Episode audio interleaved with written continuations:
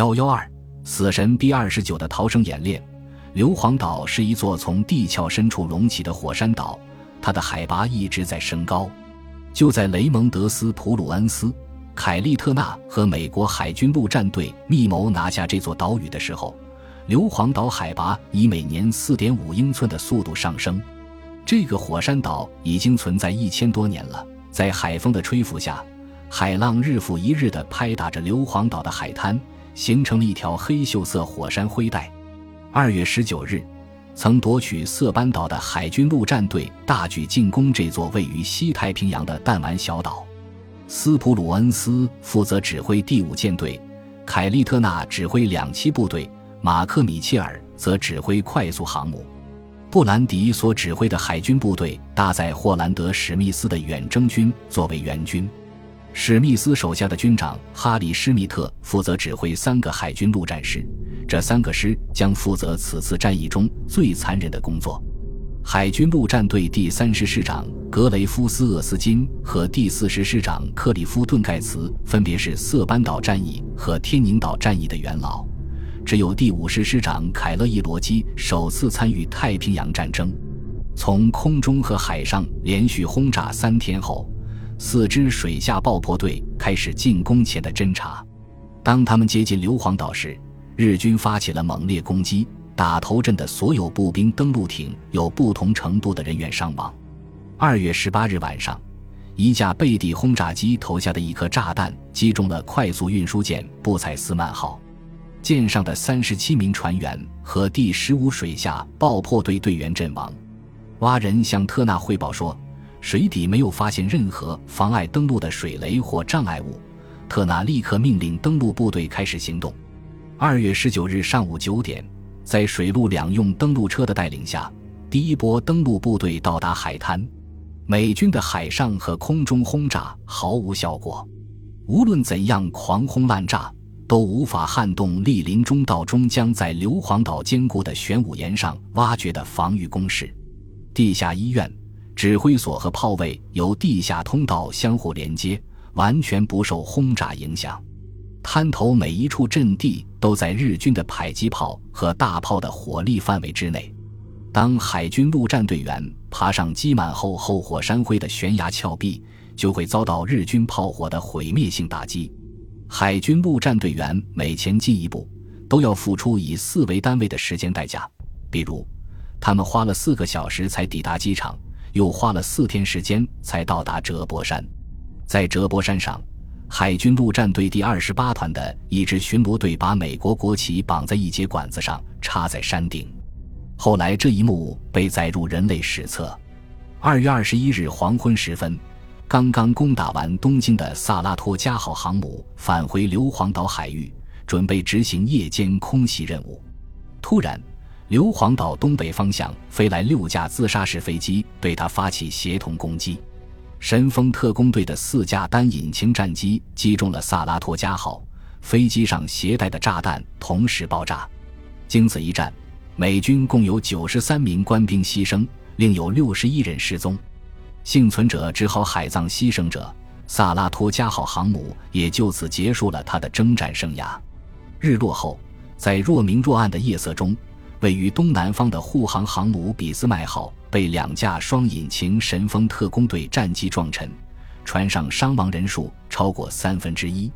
美国的战争规划者早就预料到，当战争进行到重要阶段的时候，美军伤亡人数会激增。如今预料成真，美国在整个二战中的战斗伤亡总人数为一百二十五万人。不管是一九四四年夏天的诺曼底登陆。还是一九四五年夏天的马里亚纳群岛登陆，参战的两栖部队人数都很庞大，其中伤亡人数就高达一百万人。如果进攻日本，美国将会付出多大的代价？参谋长联席会议根据最新情报，对日本守军规模及其装备程度进行评估，预测在为期九十天的战斗中。美国地面部队和海军的最低伤亡人数分别为十五点六万人和十七点五万人，其中有三点八万人在行动中阵亡。在新年的头几个月里，保罗·蒂贝茨利用在美国西部犹他州内华达州和加州沙漠里用经过改进的新飞机严格训练他的机组人员。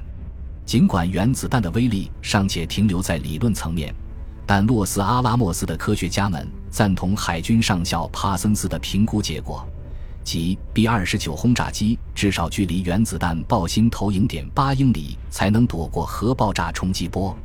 因此，投下炸弹后，倒计时就开始了。在炸弹下坠爆炸之前，轰炸机要抓紧时间逃离现场。炸弹从三万英尺高空以倾斜角度下坠，落到距离地面两千英尺左右的爆炸高度。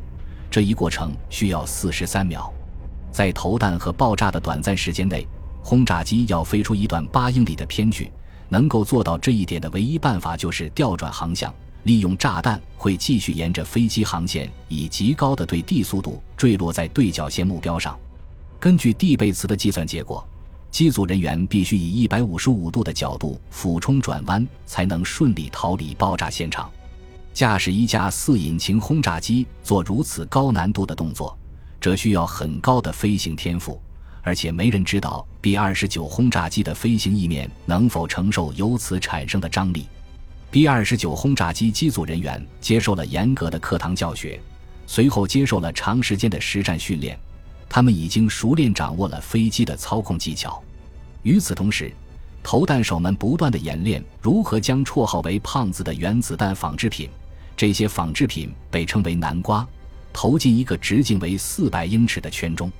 蒂贝茨说：“诺登投弹瞄准器以精确度奇高而闻名，但事实并非如此。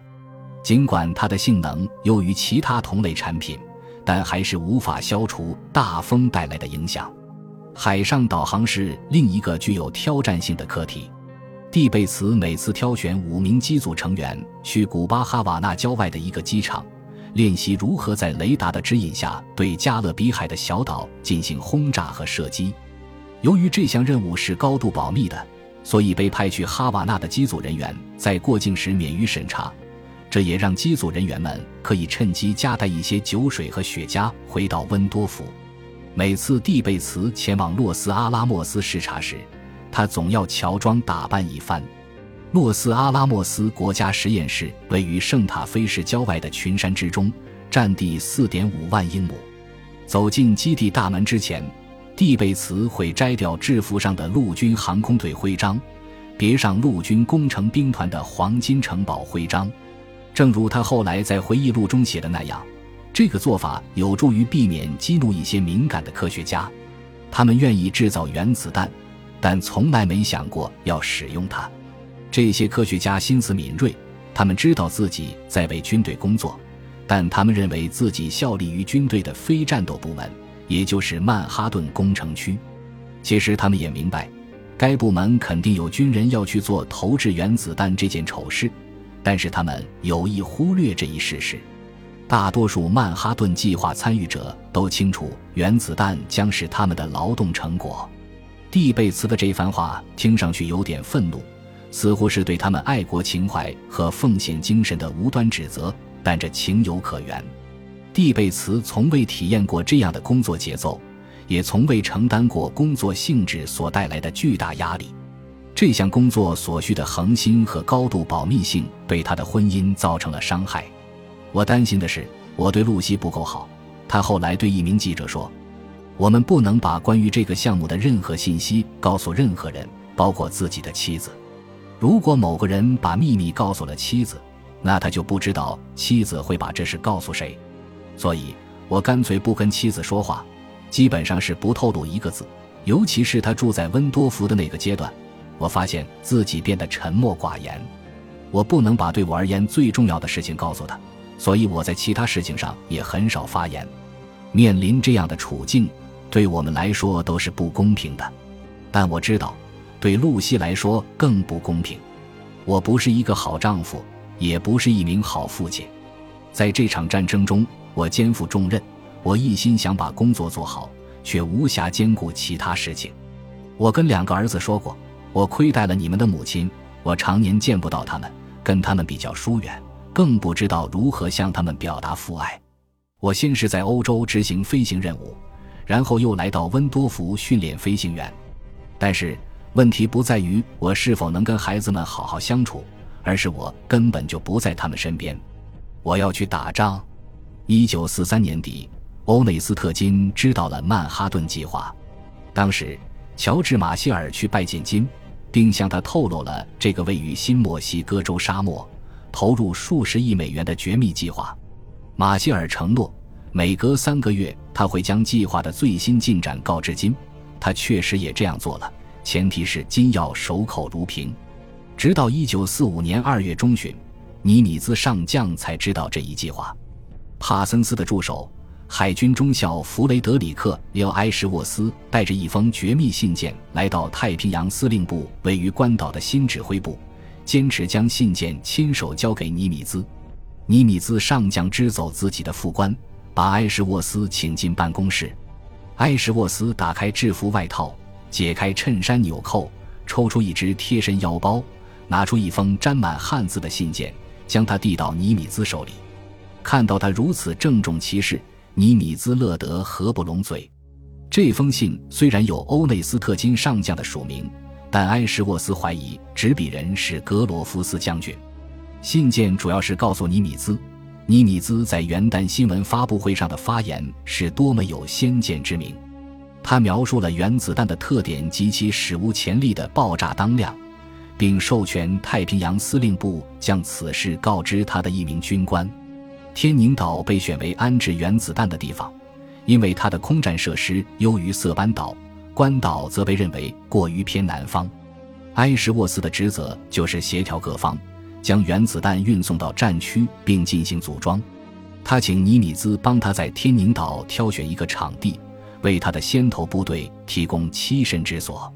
这支先头部队包括一个名为“艾伯塔计划”的团队，这个团队由帕森斯领导。专门负责处理运送上岛武器和训练空勤人员。阿诺德以银盘作为第五百零九混成大队的绝密计划的代码，使用该代码的人在美国陆军航空队拥有最高特权。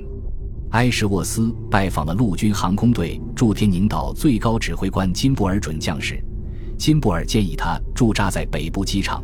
因为第五百零九混成大队的 B 二十九轰炸机可以在那里融入其他轰炸机编队。天宁岛的街道布局成网格状，陆军工程兵团里的一名纽约人按曼哈顿街道的名称给他们命名。根据金布尔的建议，第五百零九混成大队在哥伦比亚大学园区街落户了。尼米兹把他的参谋长，绰号“歌剧幽灵”的查尔斯 ·H· 麦克莫里斯叫到办公室。并把那封信递给他看。尼米兹说：“如果司令部要满足信中的各种要求，那么作战指挥官汤姆希尔也需要看看这份秘密计划。”尼米兹意识到这份计划很紧急，于是他问埃什沃斯：“华盛顿那帮人不知道八月之前我们有很多仗要打吗？”尼米兹想知道他为什么不能马上得到原子弹。埃什沃斯解释说：“根据格罗夫斯将军判断。”这是由核爆武器的研发进度决定的。八月是最现实的完工时间。尼米兹走到窗边，看着窗外沿阿加尼亚延伸到蓝色太平洋海岸悬崖的绿色山坡。他在那里站了一会儿，仔细思量埃什沃斯说过的话。最后，他转过身对埃什沃斯说：“非常感谢你，中校。我觉得我早生了二十年。我感觉他已经意识到了事情的严重性。”埃什沃斯后来说道：“马里亚纳群岛的未来来得早了点，很快，全世界都会迎来这样的未来。”第二十一轰炸机司令部的常规 B 二十九编队在轰炸日本的常规任务中损失惨重，幸存下来的老兵们觉得自己有了一定地位，有权享有基地提供的最小限度的舒适条件。在接下来的几个月里，他们会发现。天宁岛北部高原的避风角落里有一处绝密的技术设施，里面有一群不同寻常的飞行员和不受管制的平民，这些人享受着特殊待遇。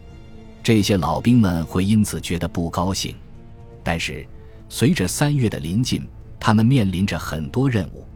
他们那位喜欢叼着雪茄的指挥官柯蒂斯·李梅将彻底改变常规战略空袭的规则。本集播放完毕，感谢您的收听，喜欢请订阅加关注，主页有更多精彩内容。